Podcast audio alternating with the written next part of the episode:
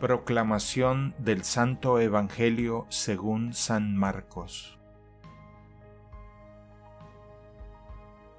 Un sábado Jesús iba caminando entre los sembrados y sus discípulos comenzaron a arrancar espigas al pasar. Entonces los fariseos le preguntaron, ¿Por qué hacen tus discípulos algo que no está permitido hacer en sábado? Él les respondió, ¿No han leído acaso lo que hizo David una vez que tuvo necesidad y padecían hambre él y sus compañeros?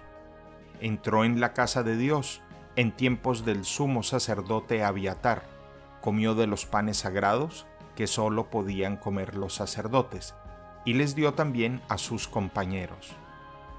Luego añadió Jesús, el sábado se hizo para el hombre y no el hombre para el sábado y el Hijo del Hombre también es dueño del sábado.